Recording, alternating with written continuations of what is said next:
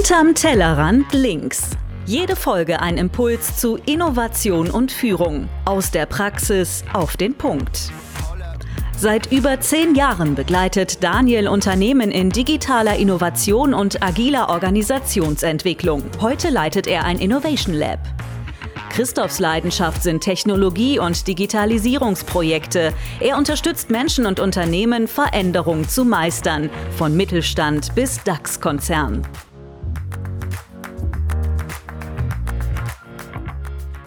Herzlich willkommen zur Jubiläumsepisode von Hinterm Tellerrand links. Heute uh. ist nämlich Episode 10 dran. Yeah! Yeah. Äh, schön, dass ihr wieder da seid. Äh, wir freuen uns total. Und ähm, Heute ist Daniel wieder dran. Bei geraden Zahlen ist Daniel dran, was vorzustellen. Und Daniel bringt uns heute Jobs to be done mit.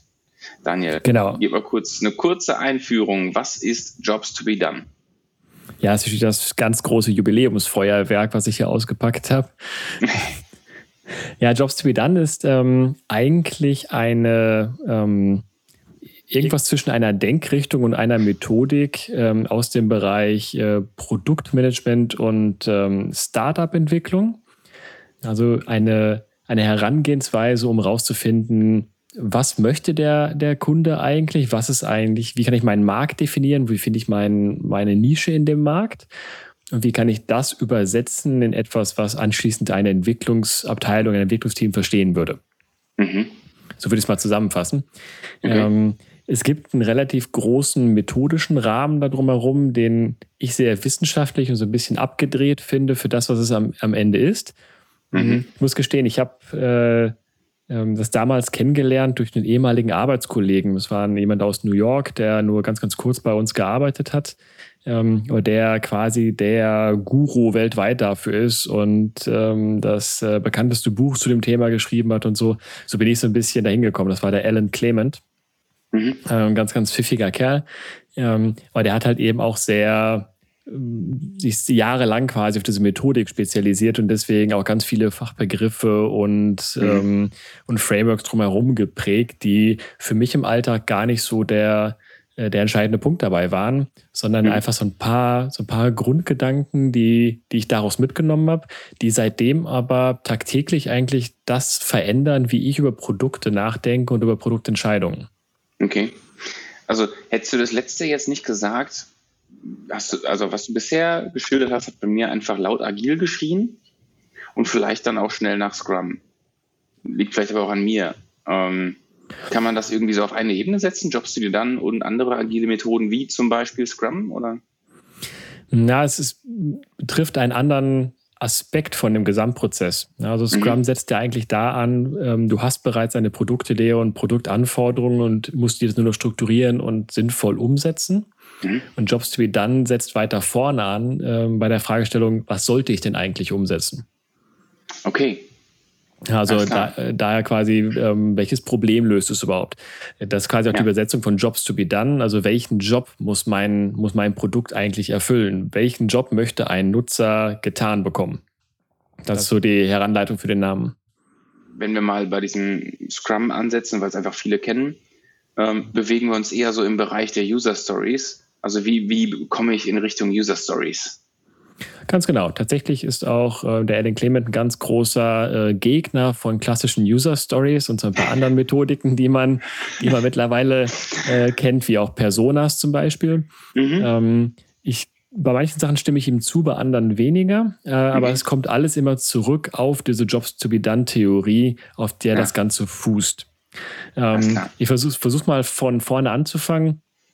Äh, was, was für mich so der, der Kernaspekt ist.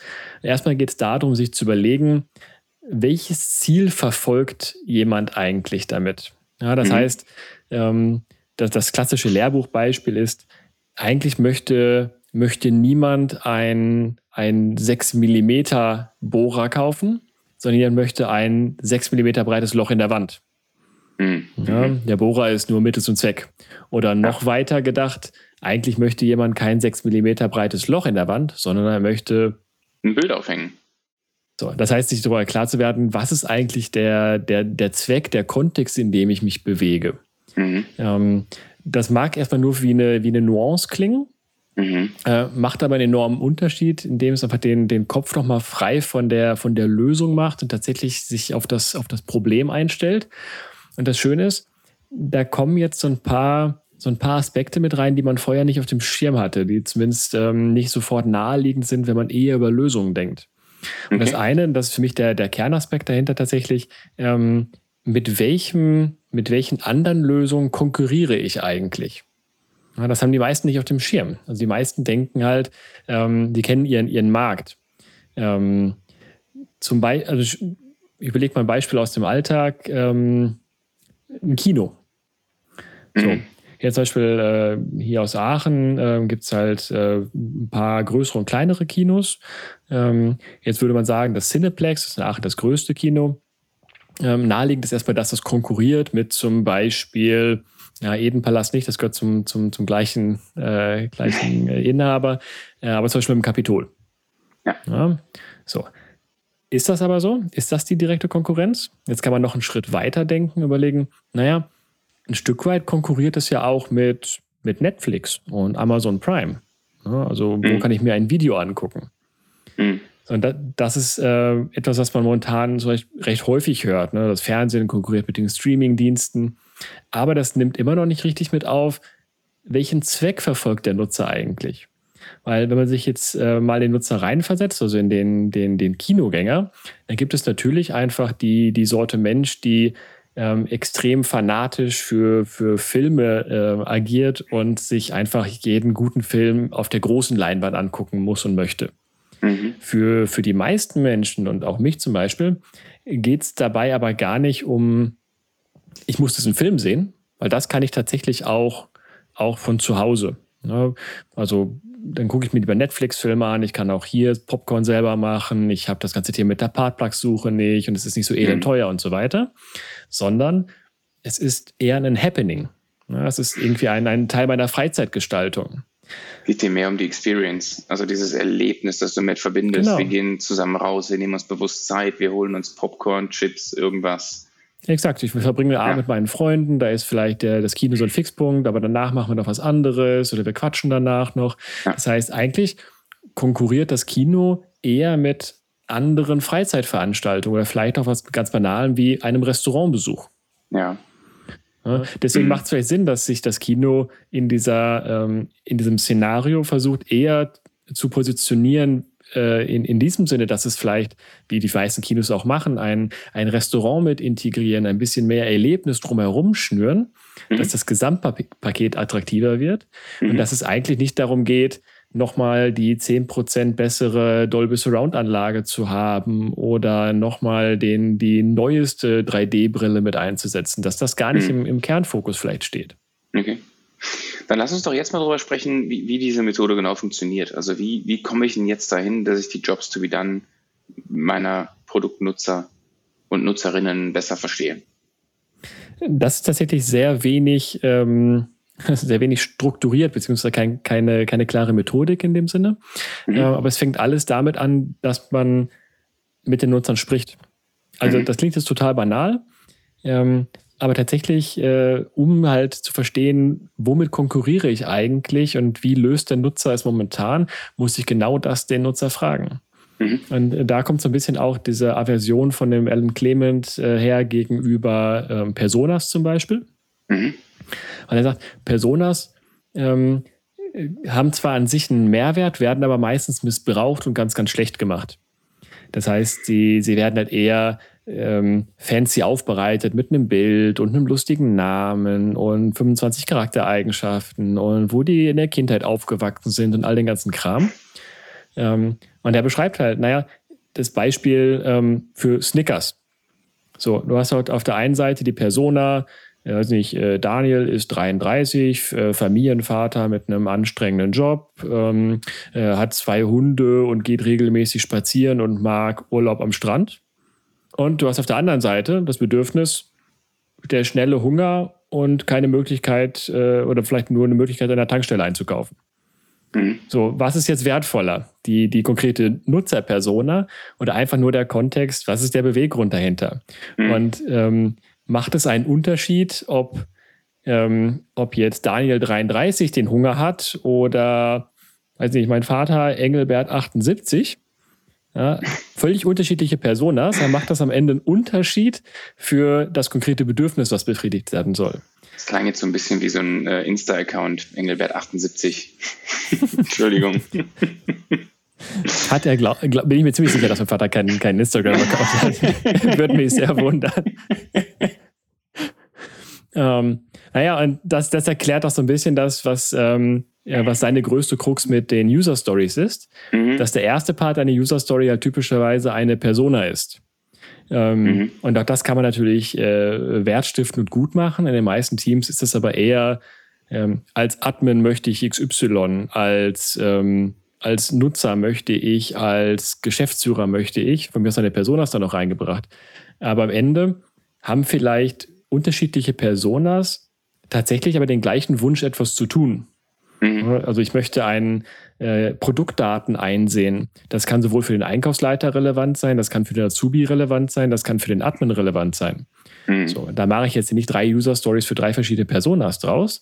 Und ich versuche auch nicht irgendwie sowas Generisches zu machen, wie ähm, einfach nur als Nutzer zu schreiben. Weil das hat wieder keinen ja. Mehrwert, dann kann ich mir die Form sparen. Stattdessen sage ich vielleicht, ähm, wenn ich einen Kunden am Telefon habe und schnell einen Einblick in das von ihm bestellte Produkt brauche. So. so. Das gibt einen Kontext, das gibt eine Motivation her, was passiert da gerade und warum ist das relevant? Und dann kann mhm. ich mir auch eine passende Lösung überlegen. Weil diese Lösung hat sehr, sehr wenig mit der Persona, aber sehr, sehr viel mit dem Job zu tun, den die Persona erfüllen möchte. Mhm. Du sagst, es fängt eigentlich alles damit an, dass man mit seinen Nutzern spricht. Ähm, Hast du mal die Erfahrung gemacht, dass, dass Nutzer gar nicht wissen, was sie eigentlich wollen und womit vielleicht das, was sie tun, konkurriert? Um mal in dem Beispiel zu bleiben, du hast Kino erwähnt, ähm, dass auch die Nutzer gesagt haben, ja, konkurriert mit Netflix und, und auf die Idee Experience, wie wir es gerade gesagt haben, gar nicht gekommen sind? Na, du würdest es nicht so, so plump fragen, weil da, da, da ist es typischerweise so, dass ein Nutzer ganz, ganz schlecht ist darin zu zu erklären oder mhm. den, den Gedankensprung selber zu machen und die, ich sag mal, äh, genau die Antwort zu liefern, die du möchtest. Genauso wie ich immer sage, ähm, es ist überhaupt gar nicht der, die Aufgabe eines, eines Kunden, eine Lösung zu haben oder eine Idee zu haben. Die Aufgabe eines Kunden ist es, ein Problem zu haben und unsere Kompetenz ist es, dazu gute Lösungen zu machen. Das heißt, ich würde den Kunden nie fragen, äh, welche Lösung möchte er haben. Warum, warum sollte er das wissen? Ja, aber wenn ich, wenn, wenn irgendjemand wissen kann, was sein Problem ist, dann der Kunde. Das kann ich ihn fragen. Und jetzt mhm. kann man versuchen, durch ge geschickte Fragetechnik halt so ein bisschen an diesen Kontext ranzukommen. Und so ein paar Fragen, die man halt stellen möchte, ist zum Beispiel, ja, wie hast du das Problem bisher gelöst? Was hast du denn schon ausprobiert? Und warum hast du es so gemacht und warum hast du eine andere Lösung nicht genommen? Was sprach gegen die eine Lösung? Mhm. Und am Ende ist es halt so, dass der dass der Job, den der Nutzer befriedigen möchte, der ist so grundlegend, dass der stabil bleibt, sich die Lösung über die Zeit aber verändert. Das heißt, ein, ein Job, den der, das, das Freizeitthema, das wird ein, ein, ein Mensch in 20 Jahren auch noch haben. Das heißt, der Job bleibt identisch, aber die Lösung wird ausgetauscht. Mhm. Deswegen ist es eigentlich ganz schön, sich einmal wirklich Gedanken zu machen über diesen Job, sich sehr gut reinzufuchsen und dann immer wieder zu gucken, wie kann ich diesen Job besser befriedigen. Das muss doch nicht eine einmalige Antwort sein. Und mhm. das, das äh, gibt halt gleichzeitig auch noch mit, dass ein Nutzer eigentlich immer nur ein Produkt nimmt, um einen Job zu erfüllen. Und damit quasi auch ein, eine neue Wahl von ihm ein altes Produkt oder eine alte Lösung verdrängt. Was wiederum ein Stück weit heißt auch, meistens wird irgendwo ein Budget frei. Mhm. Also du konkurrierst ja auch mit einer jetzigen Lösung, die aus einem bestimmten Topf Geld bezahlt wurde. Ja, das ja, kann auch manchmal nicht, nicht irgendwie eine klare Mitgliedschaft sein, sondern etwas, etwas weniger Greifbares, aber trotzdem rechnet der Kunde es ja im Kopf so ein bisschen gegen. wenn ja. du nicht verstanden hast, wie er es momentan löst und welche Lösungsversuche er bereits unternommen hat, dann hast du auch kein Verständnis dafür, mit welchem mit welchem Budget du konkurrierst und ob deine Lösung überhaupt überhaupt möglich wäre in, in, in seinem Kontext, wenn du mit deiner ähm, 7000 Euro Lösung um die Ecke kommst für ein Problem, was er momentan für 20 Euro gelöst hat. Ja, also die These ist eigentlich, ähm, beschäftige dich lieber einmal richtig mit dem Kern des Problems, mit dem Job, den der Nutzer eigentlich tun will. Und dann ist die Lösung, sagen wir mal, flexibel. Die kann heute ein Kino sein, die kann morgen Netflix sein. Das ist sicherlich heute in Corona ein bisschen häufiger die Lösung. Äh, kann aber auch dann in zehn Jahren, und das ist, glaube ich, das, was du sagen wolltest, was ganz anderes sein, weil der, Job ist die Unterhaltung. Ich möchte unterhalten werden, ich möchte mich mit Freunden treffen und eine gute Zeit haben. Könnte in zehn Jahren dann auch sein, dass man sich irgendwie äh, für eine Reise im Flugtaxi verabredet und wir haben Dinner über der Stadt im Flugtaxi. Genau, beziehungsweise versuche auf, ähm, ich sag mal, auf der nächstmöglichen Ebene den Job selber so ein bisschen mitzugestalten. Ein ganz mhm. schönes Beispiel, finde ich, ist ähm, sowas wie HelloFresh, also so eine, so eine mhm. Essenslieferungsbox. Ähm, was, was, was viele da, glaube ich, festgestellt haben, ähm, das haben auch andere, andere, andere Lieferdienste äh, festgestellt, ähm, dass, dass Kunden erstmal ein Problem damit haben, ähm, etwas sehr geplantes versus eines, äh, eines Spontankaufs zu gewichten. Mhm. Dass sie sagen, na, ich kriege das vielleicht günstiger und ich kriege das vielleicht ähm, äh, alles äh, aus einer Hand und in einer bequemen Lieferung. Aber ich muss mich irgendwie eine Woche vorher entscheiden und kriege dann das gesamte Paket. So, das konkurriert bei mir ähm, versus, oh, heute habe ich darauf Lust, ich fahre mal kurz die fünf Minuten in den Supermarkt und kaufe ein. Mhm. So, was, was das bedeutet, ähm, dass du als, als HelloFresh in dem Fall verstehen musst, ähm, in welchem Prozess oder in welchem Problemfeld beim Kunden setze ich eigentlich an. Und das ist in dem Fall nicht nur, ich, er bestellt sein Essen über mich, sondern eigentlich bin ich in dem Feld, wie ernähre ich mich und meine Familie. Mhm.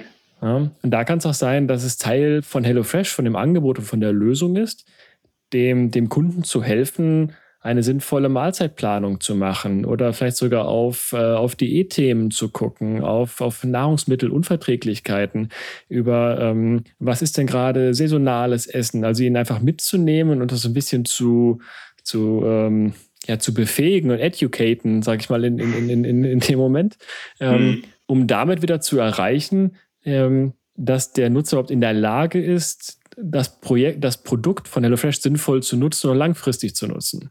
Mhm. Also immer wieder über den eigentlich momentanen Job hinauszudenken und sagen, wie kann ich den Job verlängern, wie kann ich ihn verankern und wie kann ich in, die, in den größeren Kontext beim, beim Kunden, beim Nutzer reingehen.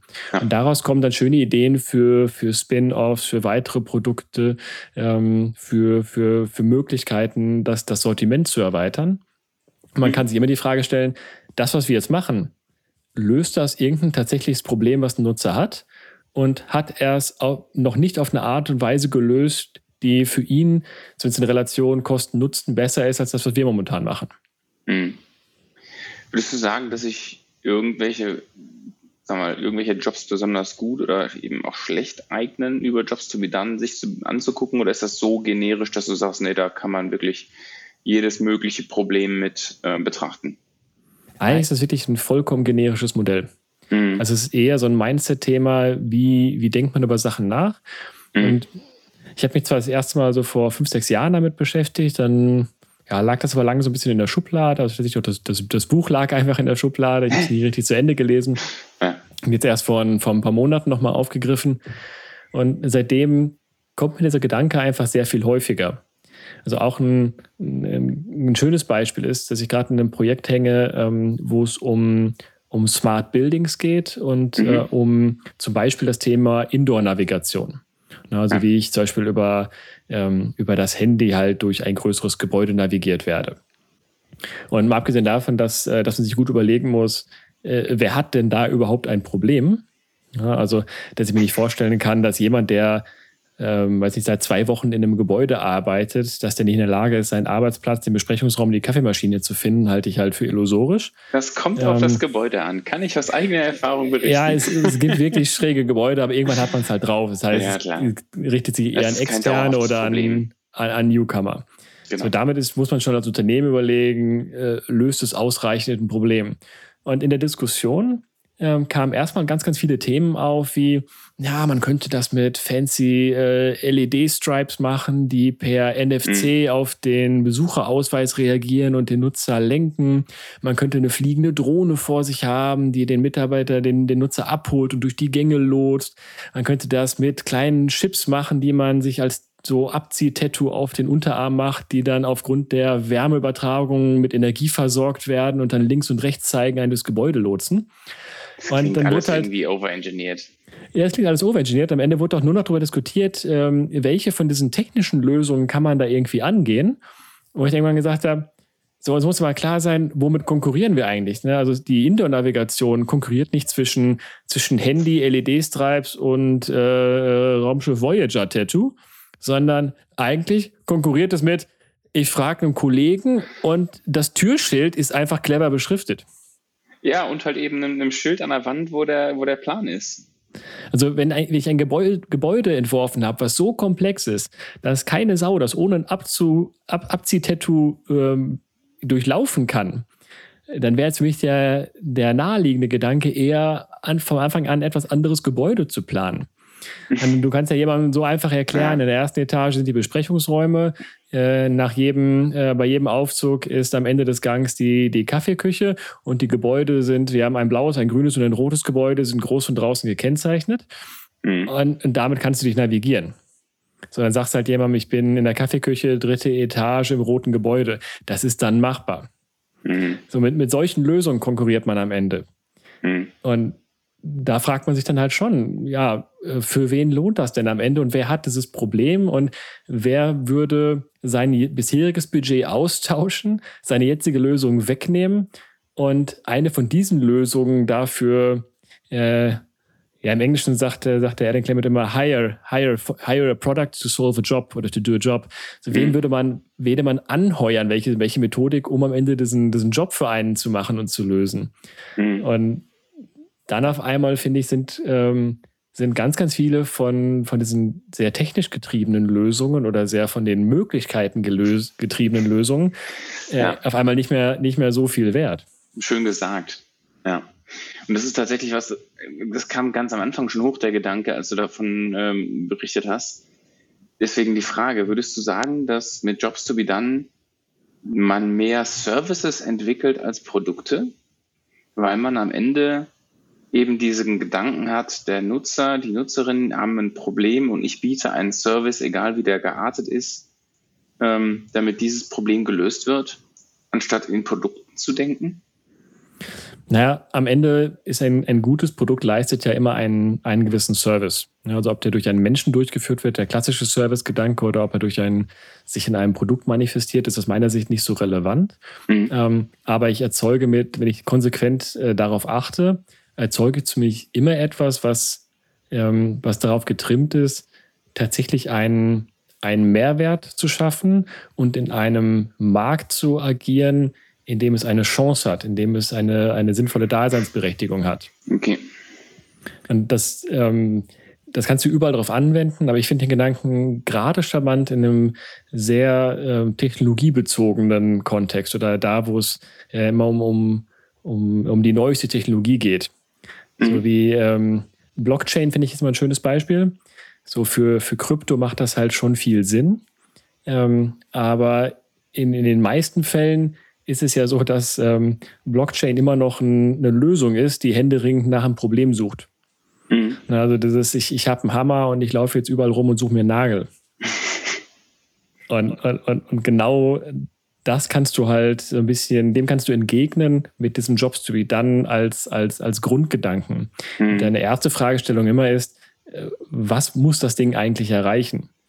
Und jetzt mal wieder ganz hands-on in den Bereich der agilen Entwicklung gedacht eine, eine User Story, die ist halt meistens so unfassbar dumm formuliert, dass du halt so Sachen hast wie, ja, als, äh, als System möchte ich Nachrichten rausschicken.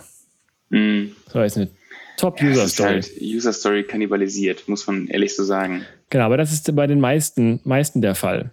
Mhm. Während ich den, den Grundgedanken von User Stories sehr gut finde und auch, äh, wenn man die richtig macht, auch nach Lehrbuch macht, dann funktionieren die halt auch. Dann wollen die aus meiner Sicht überhaupt nichts anderes als Jobs to be dann auch. Dann ist es vielleicht noch eine minimal andere Formulierung. Ähm, aber vor allem einen ganz starken Fokus drauf zu legen, in welchem Kontext äh, ist welche, Situ welche Motivation bei einem Nutzer und was mhm. ist das erwartete Ergebnis. Also diese Job Story als, mhm. ähm, als Gegenpol zu einer User Story ist ja. halt so aufgebaut, ähm, wenn das und das passiert, möchte ich das und das tun oder das und das erreichen, damit am Ende das und das dabei rauskommt. Mhm. Ja, und wenn du das konsequent durchziehst, dann hast du einen ganz, ganz schönen offenen Lösungsraum und einen sehr klar umgrenzten Problemraum. Ja. Lass uns das vielleicht noch so ein kleines bisschen strukturieren, damit äh, unsere Zuhörerinnen und Zuhörer vielleicht auch direkt mal aus, ausprobieren können. Ähm, ich habe jetzt viel mitgenommen vom Kontext einerseits, also in welchem Kontext bewege ich mich, was ist zuletzt passiert, genau, solche Dinge. Mhm. Ich habe verstanden, Jobs ist nochmal so ein wichtiger Aspekt. Gibt es noch weitere so, so, Aspekte, wo du sagst, ne, guck den Kontext an, guck dir den eigentlichen Job an, wo du sagst, das musst du betrachten? Also die, die beiden Kernaspekte sind wirklich zu überlegen, welchen, welchen Job möchte der Nutzer eigentlich am Ende lösen? Also was ist sein endgültiges Ziel dahinter, was vielleicht auch ähm, nach welcher Veränderung in seinem Leben strebt er eigentlich? Also du kannst das auch so ein bisschen, bisschen, ich sag mal, philosophischer machen. Okay. Ähm, was, was soll sich für ihn in seinem Leben dadurch verändern? Das kann auch was Emotionales sein, das, das kann was Materielles sein, aber was, was soll sich für ihn verändern?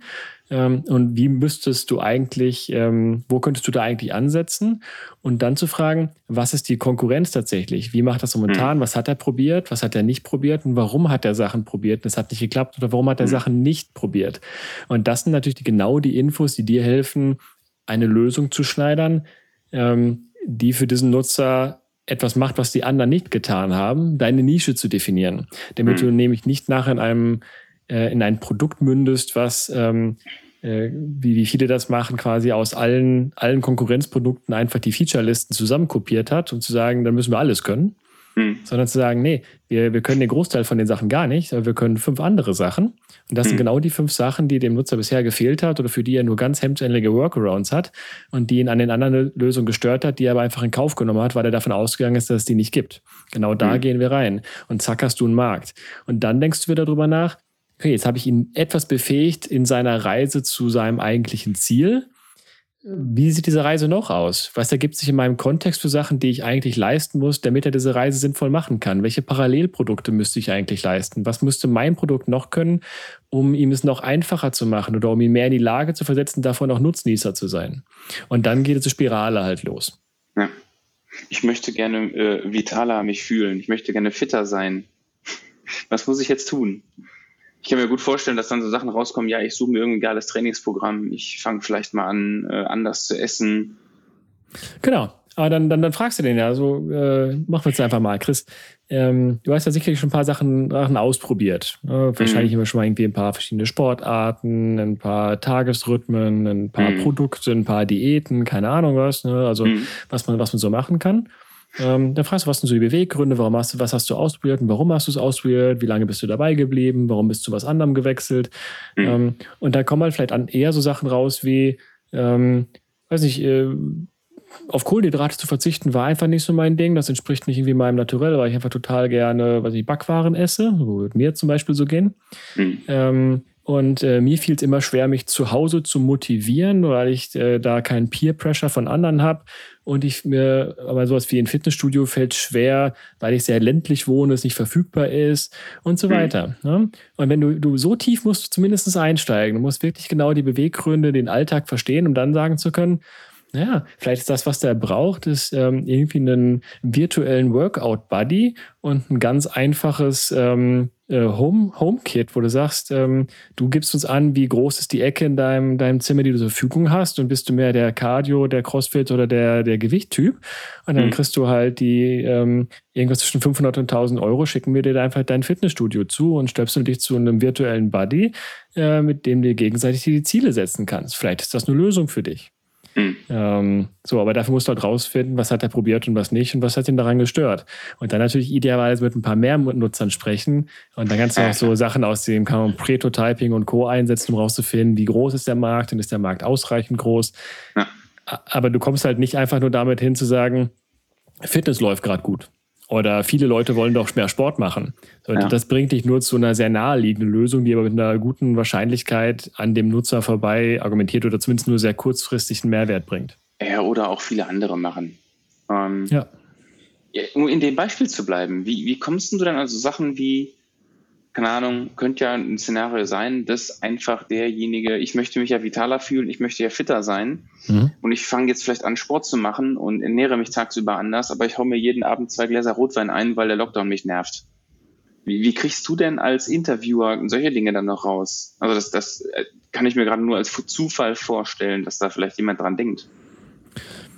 Ja, du würdest natürlich nicht fragen, ähm, ballerst du dir jeden Abend die Birne weg zusätzlich zu deiner Diät? Ne? Das ist, äh, würdest du wahrscheinlich nicht so konkret hinterfragen. Eben, deswegen. Ähm, aber du würdest darauf eingehen, na gut, sind sie denn zufrieden mit den Ergebnissen? Ähm, also ja, nee, nicht so. Naja, bei den meisten haben wir halt bei uns so festgestellt, dass es auch so ein bisschen an Konsequenz hängt, äh, dass man ähm, zwar Teile seiner, seines, seiner, seines Programms sehr, sehr gut und sehr strukturiert macht und bei anderen mhm. Teilen mhm. vielleicht so ein bisschen schludert. Ähm, mhm. Ist das ein Thema, was, was Sie kennen? Ist es auch so, dass Sie schon mal ähm, äh, quasi ein mhm. paar Sachen am Tag richtig machen, aber dann vielleicht doch irgendwo schwach werden. Und so, ja, mhm. jetzt muss ich sagen, eigentlich trinke ich schon mal abends irgendwie dann die zwei Gläser Rotwein. Ja, zack, so. Ähm, ja. so das kannst du über, über, du musst ja Zeit nehmen dafür, ne? Also das ist nichts, wo du sagst, du schickst irgendwie so einen, so einen Standard-Interviewkasten einfach per, per Typeform oder Google Forms rum mit fünf Fragen und äh, hast danach dein Produkt definiert, sondern das dauert halt auch manchmal. Und wenn du in einem Industriekontext arbeitest, ähm, wo die Probleme halt vielleicht auch was komplexer sind, dann tut es nicht ein einfaches Interview, sondern es ist manchmal auch so, dass wir weiß nicht, zwei, drei, vier Tage beim Nutzer vor Ort sind und einfach mal Mäuschen spielen und dem über die Schulter gucken. So das mhm. Thema Job-Shadowing. Also dann, dann laufen wir einfach mit mhm. ähm, und versuchen gar nicht so sehr, dass er uns erzählt, was sein Problem ist, sondern dass wir es einfach live erleben. Ja, macht total Sinn. Ähm, wenn, wenn wir jetzt mal in Interviews denken, ähm, wie würdest du es denn, also ich, ich möchte ja jetzt anfangen und mal das erste Mal eine Erfahrung sammeln. Wie würdest du an so ein, so ein Interview strukturieren, wenn wir mal nicht an Job-Shadowing denken, sondern etwas mhm. kleiner gedacht an ein Interview einfach. Ich habe ein Produkt, ähm, ich möchte nochmal verstehen, löse ich das Problem wirklich? Was ist das dahinterliegende Problem? Gibt es vielleicht ein anderes Produkt, das wir entwickeln könnten? Ähm, und ich habe ein paar User, mit denen ich jetzt eben diese Interviews führen möchte. Wie, wie würdest du es strukturieren? Für mich der erste Schritt ist rauszukriegen, was hat der Nutzer bereits probiert? Mhm. Weil das gibt ein ganz schöne Aussage darüber, was er eigentlich versucht damit zu erreichen. Weil meistens sagen die Nutzer nicht, ich habe äh, die anderen drei Konkurrenzprodukte probiert, mhm. sondern ach, erst habe ich probiert, das mit, äh, mit Stift und Papier zu lösen und äh, dann habe ich probiert, das mit Online-Service XY zu machen. Mhm. Und dann kriegt man aber raus, oh, hatte ich gar nicht auf dem Schirm, aber das versucht er mit meinem Produkt zu machen. Mhm. Ja, also das ist erstmal so der, der, der erste Aspekt, dass du nicht deine Konkurrenz äh, im Markt kennenlernen musst, sondern die Konkurrenz beim Nutzer. Mhm. Und dann kannst du da bei all diesen kleinen Themen, was er probiert hat, was er nicht probiert hat, ähm, äh, warum er was, was gewechselt hat, ähm, mhm. da mal einsteigen mit den Beweggründen. Mhm. Und das sind aus meiner Sicht eigentlich so die zentralen Themen, wo du sehr einfach danach von Hölzchen auf Stöckchen kommst. Mhm. Also ist es wirklich mehr so eine Art ja, einfach gesagt, vielleicht so eine Art Kunst, dann einfach Gesprächsführung und, ähm, ja, jetzt, manche sagen dann Growth Mindset oder Curiosity, einfach immer neugierig bleiben, dieses Fragen, warum, weshalb und wie genau und solche Fragen zu stellen. Absolut. Und vor allem, du hast gerade schon gesagt, es geht um eine äh, ehrliche Neugierde. Ja, mhm. Also du musst wirklich ein Interesse daran haben, zu verstehen, ähm, woher der Nutzer kommt, welche Schritte er gegangen ist. Mhm. Ähm, viele machen diese Interviews ähm, mit, dem, mit dem Bedürfnis, ihr eigenes Produkt zu validieren. Mhm. Also die wollen überhaupt gar nicht hören, was nicht funktioniert oder was sie sonst gemacht haben oder wie, wie, wie groß der Markt noch ist oder was sie noch für Möglichkeiten haben. Mhm. Die wollen einfach einen möglichst schnellen Haken dran haben. Ich habe zehn Leute gefragt und zehn Leute meinen, mein Produkt mein ist eine Produkt clevere Idee. So. Ja. Ähm, abgesehen davon, dass das nicht heißt, dass diese zehn Leute dafür auch Geld ausgeben würden. Das, äh, das schätzen die meisten ja auch. Ja, klar. Ähm, aber das bringt dann halt nicht nennenswert weiter. Das ist ein bisschen auf einem hohen Ross. Also wirklich, du musst, ein, musst äh, ein bisschen Empathie zeigen und ein ganz, ganz bewusstes Interesse an dem, was der, was der Nutzer da eigentlich mitmacht. Ja. Dann kommst du auch sehr schnell dahinter. Und ähm, ich, was ich als Empfehlung einfach mitgeben kann, gar nicht so sehr versuchen, diesen, diesen Prozess zu denken oder das einfach ähm, für, für sein Produkt sofort auszuprobieren, sondern mhm. mal im Alltag ähm, über Produkte, über, ähm, über Situationen, über die man stolpert, mal nachzudenken Mhm. Welchen, welchen Job befriedigt das eigentlich gerade und womit konkurriert das? Da kommt man ganz häufig, finde ich, ähm, so, so im Alltag, bei ganz banalen Sachen immer wieder auf den Punkt, oh ja, wenn ich genau darüber nachdenke, könnte man das auch so machen. Und eigentlich, stimmt, das ist der, der eigentliche Beweggrund dahinter. Oder auch mhm. sich selber mal fragen, so ein paar Sachen, die man in letzter Zeit irgendwie angeschafft hat. Welche Online-Services, irgendwelche Produkte, vielleicht auch irgendwelche ähm, äh, Coachings oder Weiterbildungen. Was mhm. ist das eigentliche Ziel dahinter und äh, wie hätte ich es im Zweifelsfall sonst noch erreicht? Mhm. Äh, gefühlt könnte ich jetzt noch eine Stunde mit dir locker darüber reden. Ähm, aber um jetzt dann versuchen, mal ins, ins Doing zu kommen, wo, wo können, wo kann ich, wo können auch unsere Zuhörerinnen ähm, sich noch was angucken, wo du sagst, das ist eine gute Lektüre, ähm, um vielleicht sich noch ein paar Dinge anzuschauen, bevor man das das erste Mal ähm, wirklich nutzt, in so einen Workshop reingeht. Ja, ähm, also die erste Anlaufstelle, äh, würde ich sagen, ist äh, JTBD, also Jobs to be Done, abgekürzt .info. Das ist mhm. eine Seite, die der, der Alan Clement betreut, glaube ich, oder mit, mit ein paar anderen zusammen, ähm, mhm. wo es ein paar Artikel darum geht. Das ist nicht super aktuell. Viele Sachen davon sind noch aus 2018, aber hat sich jetzt auch nicht fundamental verändert in den letzten Jahren. Mhm. Ähm, das ist, glaube ich, ein ganz netter Einstieg. Es sind viele Artikel von, von Medium. Und sonst tatsächlich, obwohl ich es einfach, ich finde es nicht aus einer, aus einer ich sag mal, Literaturperspektive finde ich es nicht besonders gut geschrieben. Das ist eher C. Ähm, aber es ist gespickt mit ganz vielen Use Cases und Fallbeispielen und sehr, ähm, sehr aus der Praxis an sich herausgeschrieben. Das ist das Buch von Alan Clement. Mhm. Ähm, ich werde das in die Show Notes nochmal verlinken und sonst heißt es aber ähm, When Coffee and Kale Compete. Ich glaube, damit ist man, ist man auf jeden Fall startklar.